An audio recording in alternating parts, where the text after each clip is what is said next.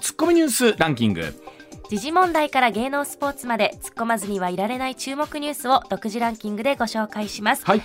えー男子テニスの錦織圭選手が9日ウェアを契約しているユニクロと所属契約を結んだことを明らかにしました、うん錦織選手はかつて日清食品と所属契約を結んでいましたが、はい現在はフリーとなっていましたあの錦織選手もね世界ランキング4位まで最高いったんですけれども、えー今はねちょっと怪我にも苦しんでおられてということで、トレーニング中ということなんですけれども、はいさあ今回ユニクロさんと、まあ、えー所属の契約ですからウェアだけではなく、ねえーまあ、いろんなことでバックアップされることによってまたね競技の方により力が入るということになります、えー復活が楽しみですよねはいではニュースの方行きましょうかはい、それではニュースランキング、まずは第5位。タイ全土で大麻が麻薬から除外され、家庭での栽培が解禁されました。一方、タイの日本大使館は、日本人は大麻所持、使用などが国外でも処罰対象になることがあると注意を呼びかけています。まあ、海外でですねこの大麻が、いまあそのおーねえー解禁されるっていうケースってのはちょくちょくあるんですけれども、まあ、もちろん今ここにコメントあったようにですね、えー日本人があー使うあるいは所有するという場合はですね処罰の対象になる、はいえーということはありますのでこれもちろんですけれども引き続き、えーまあ、ご注意いただきたいと思います。はい、続いて第4位ウニやカニを用いた目玉商品を実際には在庫がないのに販売しているかのように宣伝していたとして消費者庁は回転寿司大手のアキンドスシローに対して景品表示法違反で再発防止を求める措置命令を出しましたまあ、昨日もですねこの時間にスシローさんが今までこう流れてくるお皿の量とかをね、AI で解析をして、こはうい在庫とかをコントロールするというようなお話をご紹介したところだったんですけれども、実際にその時にもあったんですけどキャンペーンの商品がなくなっている苦情も来ているというようなはいメッセージもあったんですが、まあ、さらにこのお話を見ていくとですねこう明らかにこの例えばほとんどの店舗で、えー数量限定どころかなんなら出してないところもあったとかというのを、えー聞くとですねこれはちょっともうちょっと誠意に欠けるなというところとそいううですかねなんか両親のそうですね、それ目当てであの行く方もいらっしゃって、はいネットの声とかではもちろん、あ、行ったけどなかった、ね、我々もそう思うこと多いんはでいすけれ信じどちゃも、いますよねうーんね、このあたりはもう少し改善してほしいなという思いありですありますよね。はい、続いて第3位文部科学省は全国の教育委員会に対して小中学校高校の体育の授業だ授業やうん運動部の活動中はマスクを外すよう児童生徒に指導することを求める方針を固めました、まあ、先ほども少しお話しましたけれども逆にこういうふうな形でメッセージがないと外すに外せない、はいまあ、一方でこのねつけてたいという人たちもこれいらっしゃるもん一一定恥数ずかしいですねね、こうなんかかもう外すことができないみたいな、ね、ところも、まあ、そう今ですね精神的なところも含めて出てきてるということですから、そのあたりのコントロールは難しいですよね。はい、続いて第2位は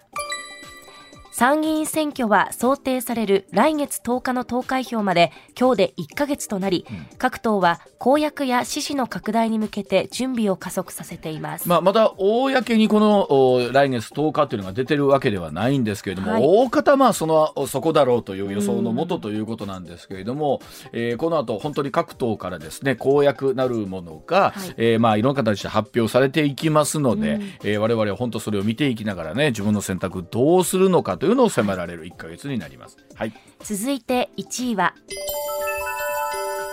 外国人観光客の受け入れ手続きが今日およそ2年ぶりに解禁されました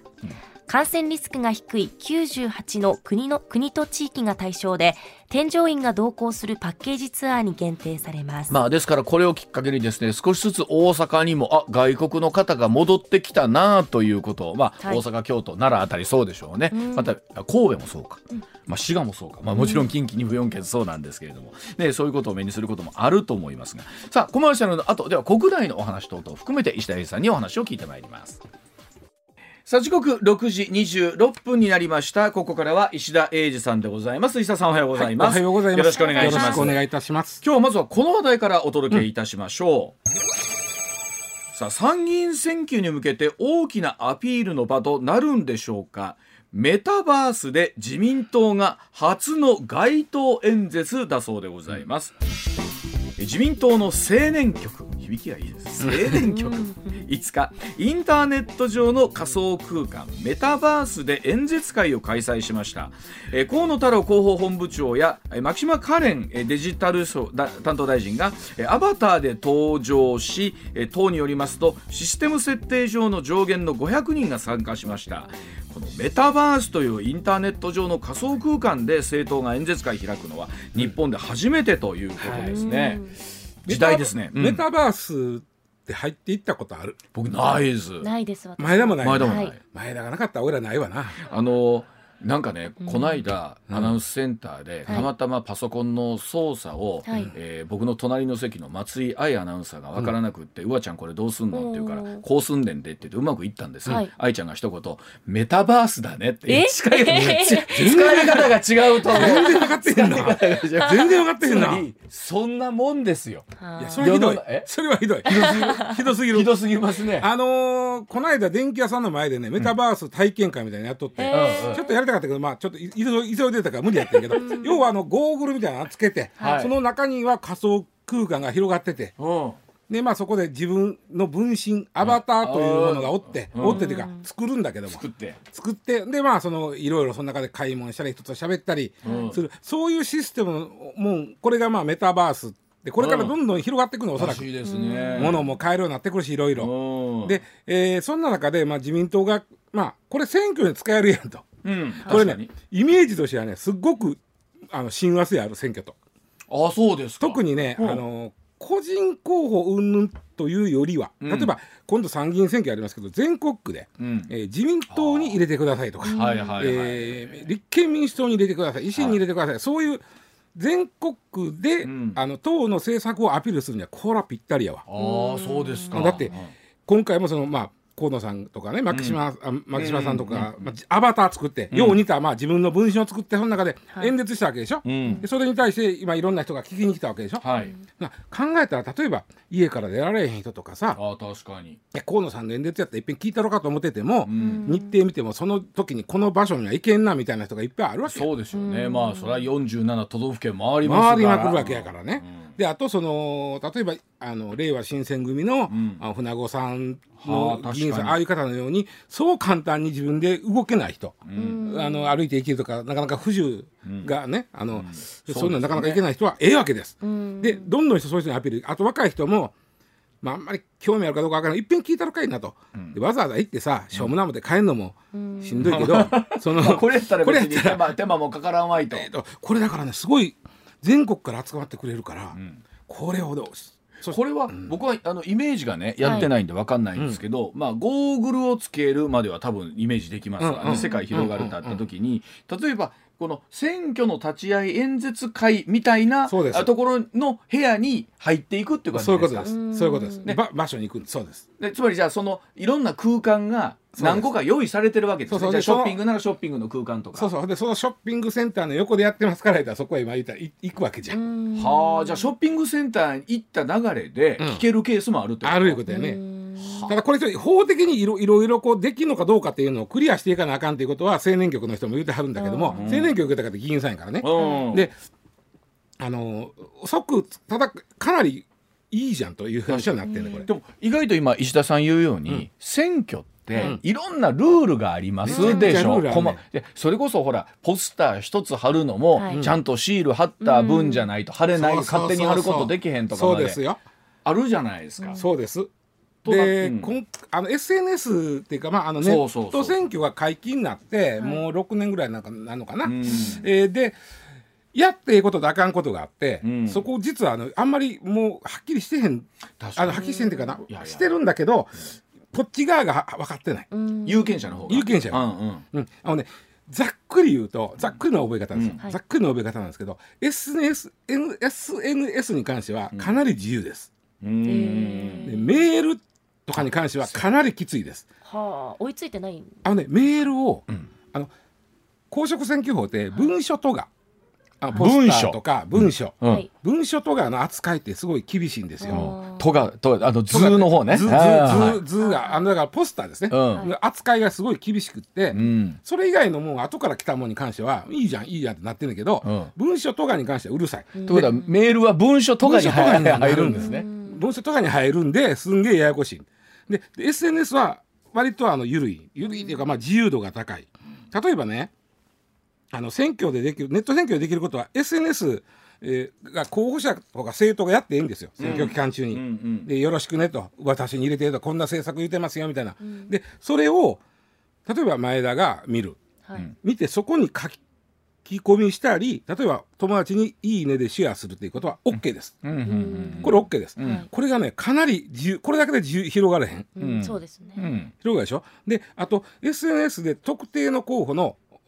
あの何々さん入れたってっていうのはもい OK です、ああはあ、全然 OK ですあの人のサイト行って見てきてこれいいねやったやつけど、うんここ行って見てみと、んでこの人共を有よしてい入れたってっていうのも全然 OK です、うんであと候補者が演説してるのを例えば撮る撮るとするやん、いこのスマホで,、はいうんでそれを動画サイトにアップする、うんこれ OK ですおーオッケうんーかなり自由度高いでしょ、中高いうんねうんで一方で例えばね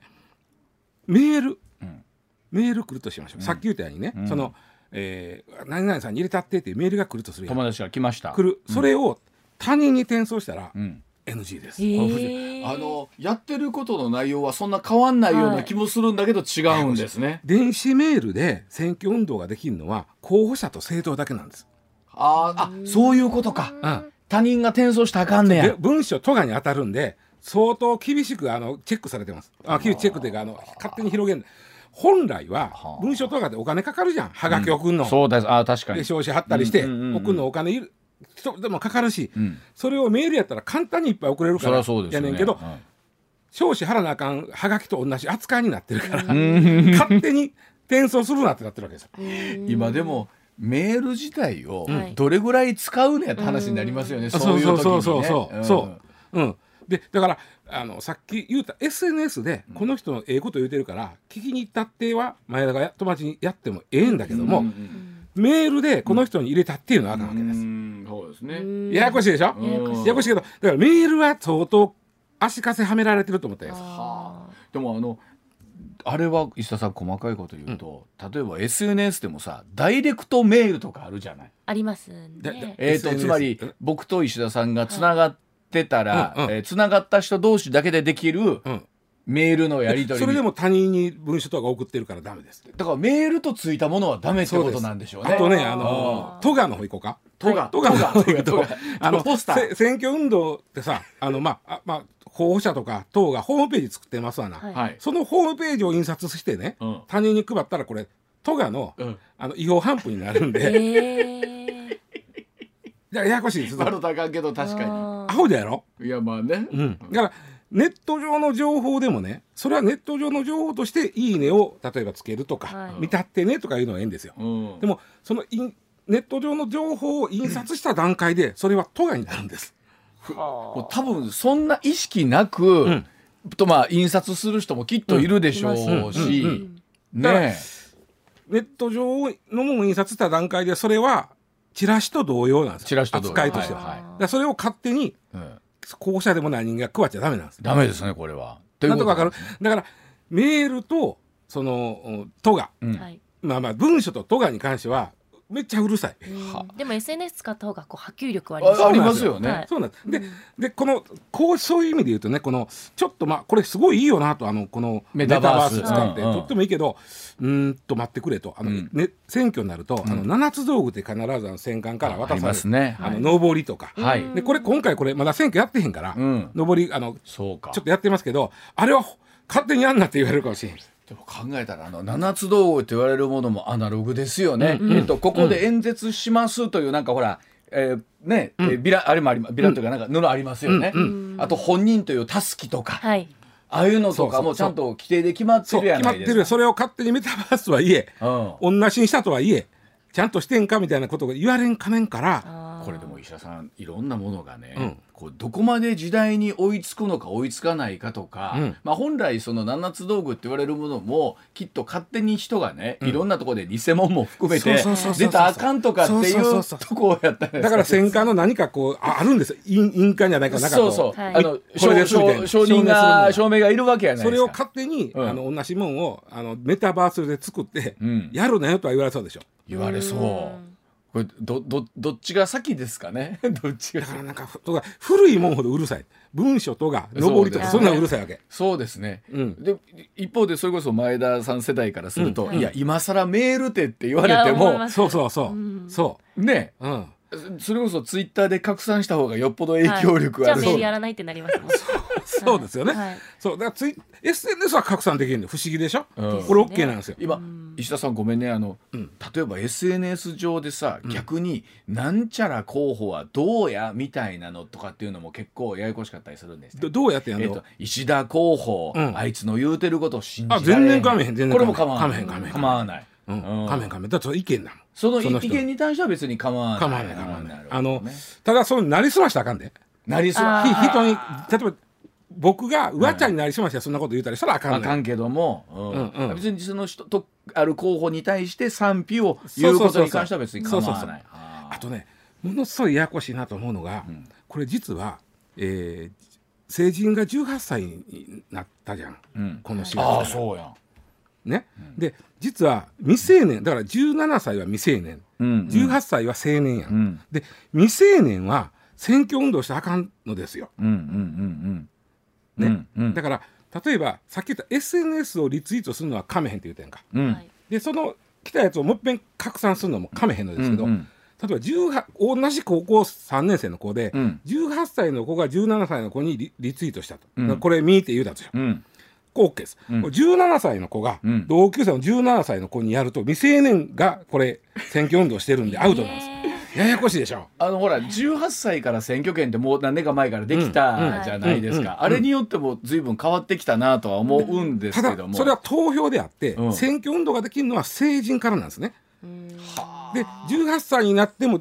なってない人高校3年でも18歳になってない人はインターネットも含めて一切の選挙運動したらあかんのですこれめちゃくちゃ意識高い16歳ぐらいの子が、はいこの政党の言ってることは素晴らしいと、んそれはかめへんね自分の意見やから例えばえーこの人がこんなことを言ってますこの人によよろしくこんなことを言ってる人は素晴らしいのでこの候補をよろしくお願いしますってこれ選挙運動ですよね、うんこれをやっちゃダメなことですでもそれを16歳の、うんまあ、志高い子がやっちゃダメなんですね。正確にはねまあ俺そこでそんもしそんな16歳の子がさ本当に純粋にそれで、うんあのなんかこう警察から言われたら、うん俺ちょっと抗議するけどねそうですそれはもういどう考えてるこの日本を、どうしたいねんってお前らはとその若い子はせっかく政治に目覚めてんの にそうですよ楽しね。める感じですもんね。抗議するけど一応あ厳の密に言うたらダメダメ。あの公職選挙法っていつも言いますけどべからず州なんですよね。してはいけませしてん。ないことがいっぱい書いてあるわけうんでそれはもうほんまにあの選挙出る人は熟読して周りの人もやらなあかんねんけど、うん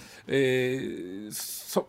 そべからずし引っかかるから言うてさ、そのそのせっかくね志高い 若い子やないやほんまにねそういう純粋な気持ちで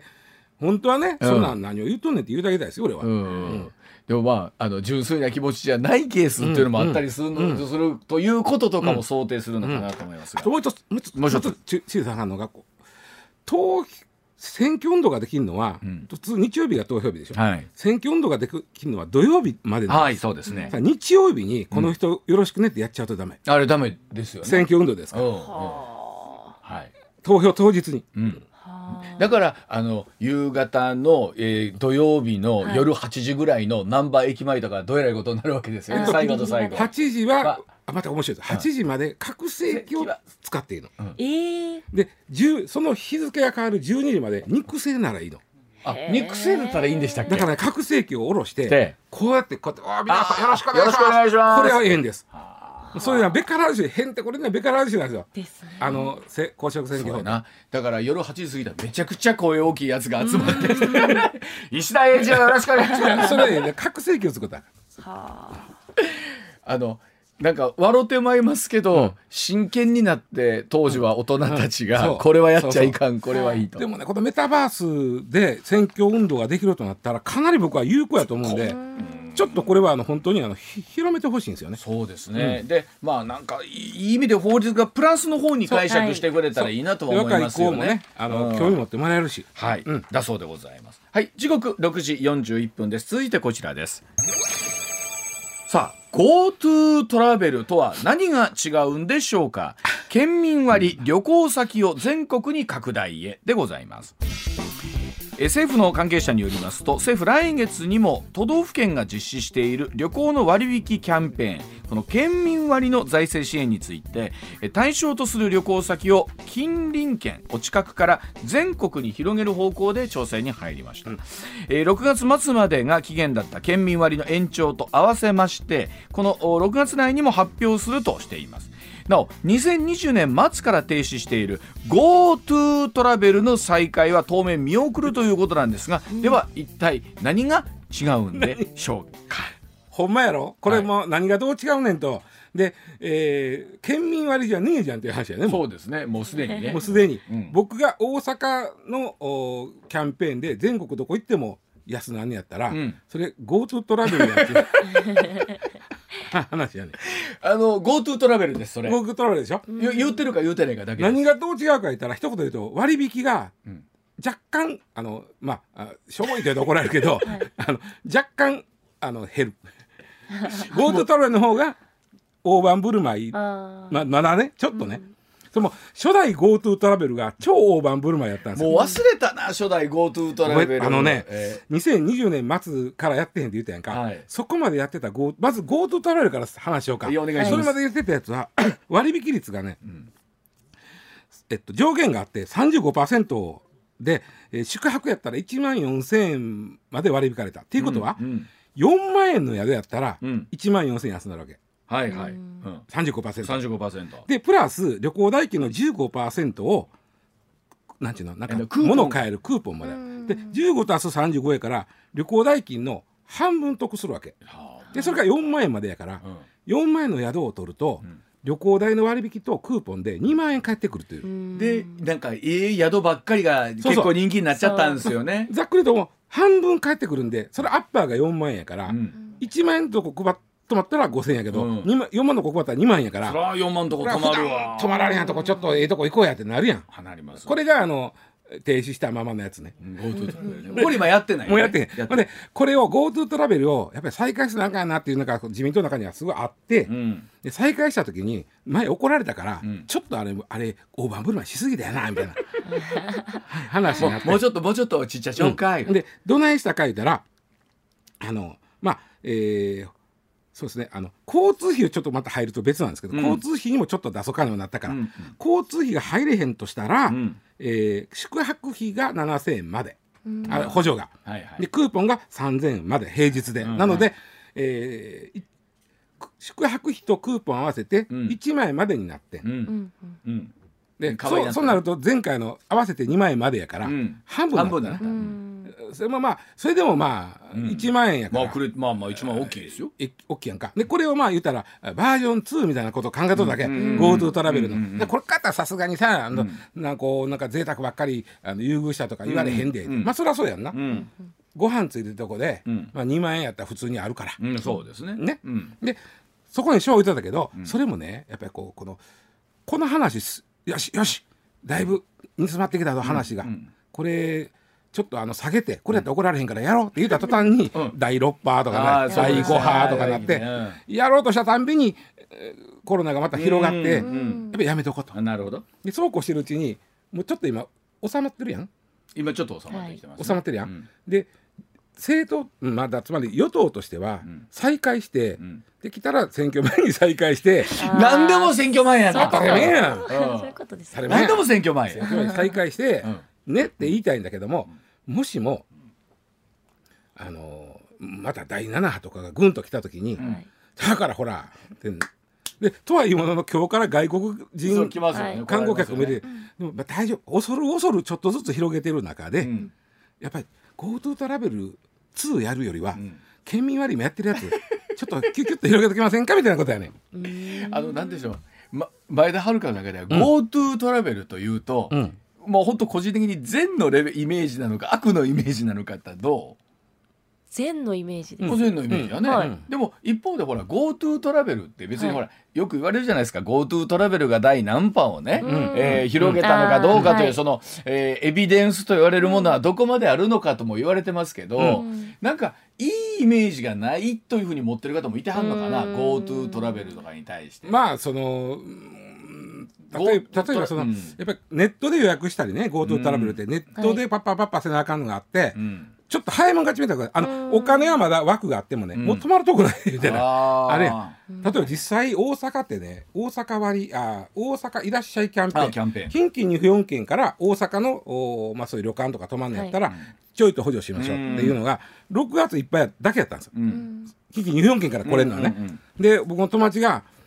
行きたいとこあるから、うんちょっとみんなで行こうやで、いっぱい飲みいっぱい飲み、ん飲みもうどっこも開いてない。早いそういうなんかチャチャチャっとできる人がうんすごい得するみたいなイメージがあーあっ確て、かにありますね。そんなチャチャチャっとできる友達がおれへんうんねうんあの人とか、まあ、うちの、まあ、親との年とかになってきたら、あできへんがチャチャチャっそりゃとそうですよねだ。からなんかこうなんかな みたいなそりゃそうですね。もうそれこそ私の隣の席の人のようにメタバースだねとか言ってる人はもうあがわあきがませんもうね。もううかうかしてるうちにみんなバーってなってまうねんでも確かにあってそういう情報に長けてる人とか、そういうのにこうね、こう本当機動力のある人とかは、よくってもなんかこれこれはやっぱ不公平感みたいなところになるんですか。若干も持ってあるかもしれんけどまあただまあ、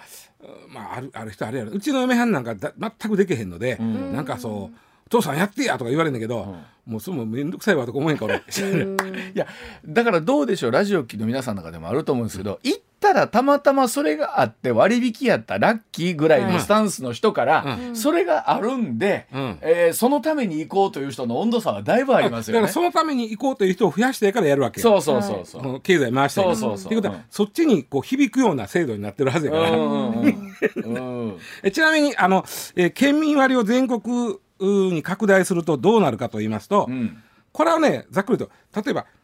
えーさっき言った、えーと昔やってた GoTo トラベルが、まあ、ざっくり言うと2万円最大得する、はい言ったやろはい言いましたで、えー再開しようした場合の GoTo トラベルは何倍やったからえー1万円1万円にしようとういんう言ったやんか、で今やってる都道府県民割っていうのは、うん宿泊割引と、うんえークーポン合わせて最大7000円なんですよ、はああ最大7000円、うんお最大だいぶちっちゃなってきましただいぶ近くやろだいぶちっちゃこれをあのーもう言ったら全国につ、うできるようにしようという、はい、だからももともとこの1万円の GoTo トラベルは考えてただけやからうん GoTo トラベルのイメージから言うと、うん最大2万円から7000円になるわけでも名前は変わってるけど、うんもうイメージは GoTo トラベルあ全く一緒ですねでもあのは条件ありますよね。あの陰性証明とい、か。あのワクチンワクチン3 3回回うん打ってるか、んで、えーもしくはまあその陰性証明ね、はいあとその当たり前ですけど本人確ううんん認、こう君はほんまに君かいそうことで大阪に住んでんかみたいな、ですよね例えば、うん、うんこれがあのほら交通費とかになってくると、はい学生さんとかは帰省するとかなんとかっていうとうん時とか変わってくるんでしょうけど、ありがたいで宿代だったりするんですかね主にねこれはあ宿で宿代あが宿うんえーいわゆる宿泊費の補助があ最大5000円までうんでこれは半額なんで、んたまたま泊まるとこが8000円やったら4000円までです、ああですだからね1万円やったら5000円までで補助しましょう、うんで、えークーポンは最大で2000円分お渡ししましょう、ということなんで5000足す2000円でまたこれがほら夏のお盆のね、うん旅行シーズンとかなんとかだみたいになってくるとまた適用がどうこうみたいな話になたなるいやおそらくくね、僕これ僕の予想ですけど、うんあとお盆もやると思いますああもうむしろむしろむしろむしろというのはねやっぱり、えーやってほしい旅行業界としてやってほしいのは夏休みなんですよあー夏休みこそねふさっき言った、まあ普段はまあえもうやめとくか言ってるから、うんうんちょこんだけ補助7000でも出んねやったら行こうかって今年こそ行こうかというね、うん一1日7000大きいやろ大きい1日7000やから大きいなねで行こうかってなるやんか、うんそやからうちょっとできたら夏休み期間はやっといてねっていうのが旅行業界やと思うんですよ、うんうんうんうんお盆のあのほんまの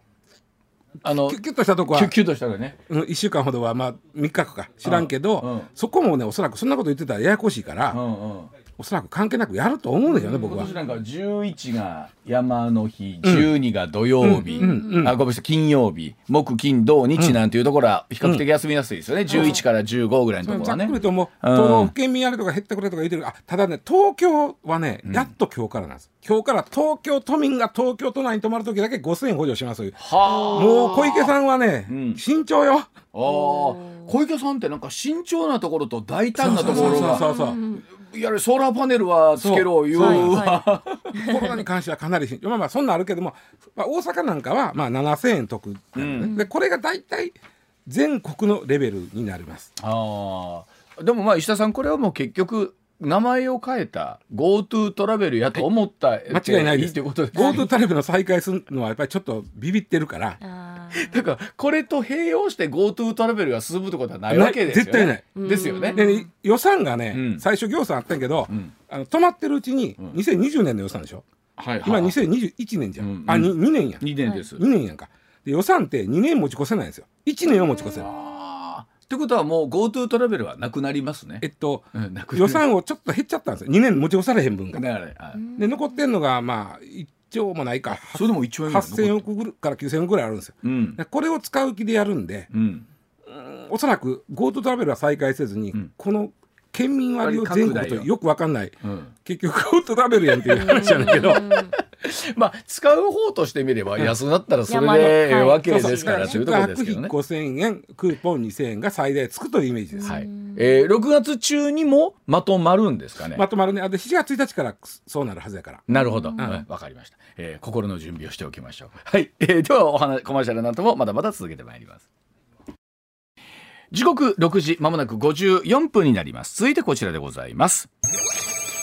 世界記録達成。Google 円周率100兆桁を計算でございます。え Google は現地時間の8日 Google クラウドのインフラを駆使いたしまして円周率を3.141592うー100兆桁まで計算しまして世界記録を更新したことが明らかになりました Google クラウドによる世界記録更新は2回目ということなんですけれども3年で桁数を3倍に伸ばしたと よくわかんないけどあの円周率ってな何パイって何何かわかるどどうやって出すかわかる知らない、そんなにややこしいその子自体はその、円の周うん、円の周の長さはいをほ円の直径で割ったうは数数のことであす。はあはでこれを、あうんえー昔の人は、うん3ちょいあるよななんとなく分かってて。っはいていうのは円やから、うん今例えば地面に接しているところから、くるっと一周させたら、はいまあ同じとこまではいはがいこれ円周やんか。はいそうですねで直径も測れば分かるやんか、うんうんこれでやるとどうどんな円でやってもうん3個ちょい3倍ぐらいか3倍ちょいぐらいやなと。もうちょいが分かれへんないう話になっててうんうんうんうんで細かく細かくいろんな人がいろんな数式でやって、うんで一応すものすごい簡単な数式数式になったんうんでうんすうよ、んこれ言っても分からへんと思うけうんうど、んえっとね「ほにゃららかける」うんうんって書いて「ほにゃららかけるうんサインサインカッコ」これ三角関数使うとすぐ出るう、んえ難しいー、ほにゃららかけるうんサインうんカッコうん180うん割るほにゃららそのほにゃららは同じですうんでここに好きなだけ9入れる9 9つまり 9× サインカッコ180割る9でもいいし、うん9999でもいいし99999同じ数の9をこのほにゃららには入れいはいる、入れるうんうんこれが9の数が多ければ多いほどうん正しい円周率にあな近,、るほどづいていくわけ、えーはいはいこれ要は要はねあのほらなんかこう昔ならへんで円周率でこうやって調べましたって円の中にさ同じ大きさの三角形をあ赤い赤いだね変えてこの三角形の底辺の長さがうんいっぱいあればあるほど円周に近づいてくるだか、からら近づく確かにこの理屈なんです9あればあるほどうんうんわかる近づいてくるということで、この計算式たったこれだけの計算式で出るねうんあの円周率は。たった言うけどねんあなたもそうだと思いますが我々私立文系ははい一そ番うです苦手なところなんですよサイねン、コサイン、単ジェントでくじ、くじけたんです。あでもうそれがでもうダメだからもうわそう私がですもう放送局なんおでっすしよ。ゃる通りです。その通りです。 それがだったら今頃理研に行ってま今す。頃僕ら理系に行ってます。ね。一番苦手なところです。そうでしょはい。僕ね、あの、ベクトルでつまずい たな。はあ。あれ意味わかれへん。なんで、これは数学かと。だからうちの部屋にもいるんですけどやっぱり国立大学出たやつはちょっとトークも賢いよね。あ、せやんうんな。なんかちょっと理屈っぽい。なんか、せやな。あ理屈っぽい。誰とは言わへんけど。なうんさやっぱり私立文系のアバウトなトーそクうやがやっぱり。うろんで、こううん、自分の中で理解してるそうそうそうそう。のあのことがえそう全てみたいな。だから石田さんの今ぐらいのでもギリギリいっぱいやね。そうでしょそギうでしょリギリ。うん。ただ僕はね、あの、あ、昔の人は、なんか、円周率って3、4日ちょっと大きいよなっていのあはそうそうそうこれ分かってうんた。ほんで、これ、ここまではおそらく俺らもできうんるわわかるわかる。で賢い人は、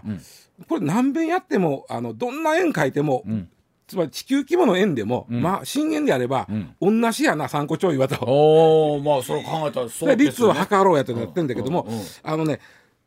ドイツのねあの、まあ、賢い人が17世紀から1600年代うんに、あの正三角形をめちゃくちゃいっぱい書いて、はいはいはい35桁までは出したん、あそれでも35桁うん、うんその時にね300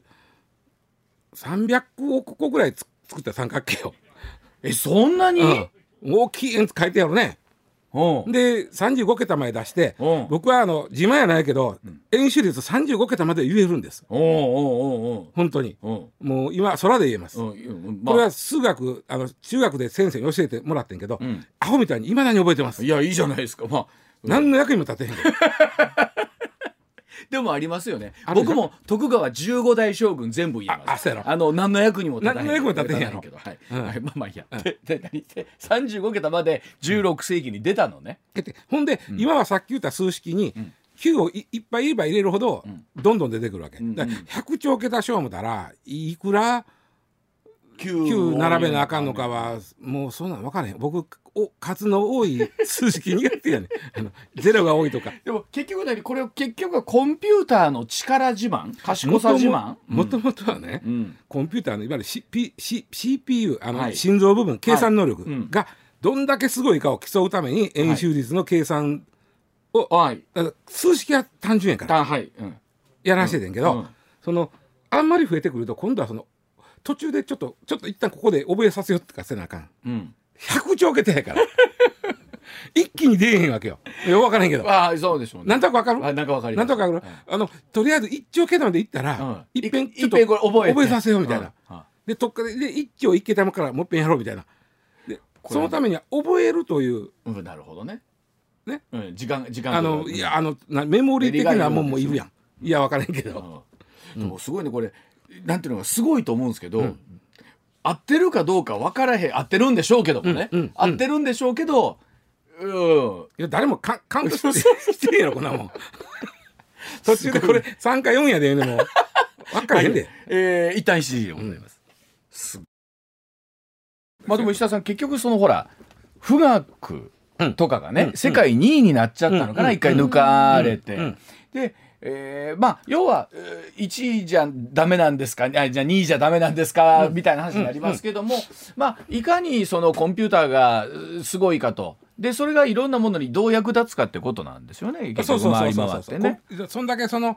うん円周率がいっぱい早く計算できるというか、そんだけコンピューターの性能がええということやから、うんまあ、そのなんちゅうかなうんベンチマークというかその、ほらねこれすごいでしょこのコうんうんンピューターっていううん目標、はい。こあのコンピューター30け兆桁までいきよったで、うんうち次な32兆桁までいったら次まで行こう64兆桁までいこうぜと、はい。で富岳はいつもはあの古希の計算ばっかりね、小飛沫がどれぐらい飛ぶかそうは、だねいつも出てくるんですけど、それだけじゃないですからね、富そ岳うそう計そう算してるのまあ、だは。からやっぱ計算能力あとね今回はその Google のクラウドなんですよ、うん、これはさすがにあの松井もクラウドはわかるよなあ多分いやわかんないと思いますわ。まあまあ、えほんまうんうんまあ、クラウドって、まあまあ、そこに置いとく、んまあくまあ、覚えさせとくものでもある,、あるから、うん100兆桁をクラウドの中に置いとく、まあ、ストレージといううんかその、はいまあ、ゆなんていうかな、えーハードディスクのようなもうのんがいるわけじゃん。うんでこれも競うことになるし、単純にあの処理能力だけやのそうですねストレージとかも競う。いやそれで思うと確かにすごいなと思うのがね今皆さんスマートフォンをお持ちの方も大勢いらっしゃると思いますけど、スマートフォンの中に入れている例えば写真とかっていうものを、メモリーをいわゆるクラウドというところに置いてる人多いじゃないですか。うん多い多いねうんでそうすると何百枚何千枚とあるその写真を、まあ、有料でも預かっておいてもらえれば、はいい、くらでも僕ら自由に今引き出せたりできるでしょ、うんうんこれ別に僕と石田さんと前田3人だけじゃなくって世界中の人がうんそれをやってもはい抱えられるぐらいのものがあるってそうことそうじゃそないうですそかうそうそう考えたらすごくないですかって話ですよ ね。その100兆桁置いてるとこぜなもったいないな 100兆桁おうももうとこに置いてある写真入れた方がいいかもしれないで、うん、あ余談になりますけど、うん3月14日って、うんこの話も流れやったら、円周率の日の分かるでしょあそれわかります3.14。 3.1でも一方でこれ、なんや何の日えやえホワイトデホワイトデーですよおうんーはい。ホワイトーデー、んうんだから、うんあのホワイトデーの日本はまあまあホワイトデーギャーギャーギャーギャーやけど、うんうん外国の人はそこまでいやいや言えへんあはいどっちかいうと円周率の日として有名なあ3.19そうなんですかへへで面白いのは3月14日の1時59分3.14159やから、ーおおおーはいはいね、もしくはは、えー、39分15時9分うんにみんなでパイ食べることするらしいわ。へ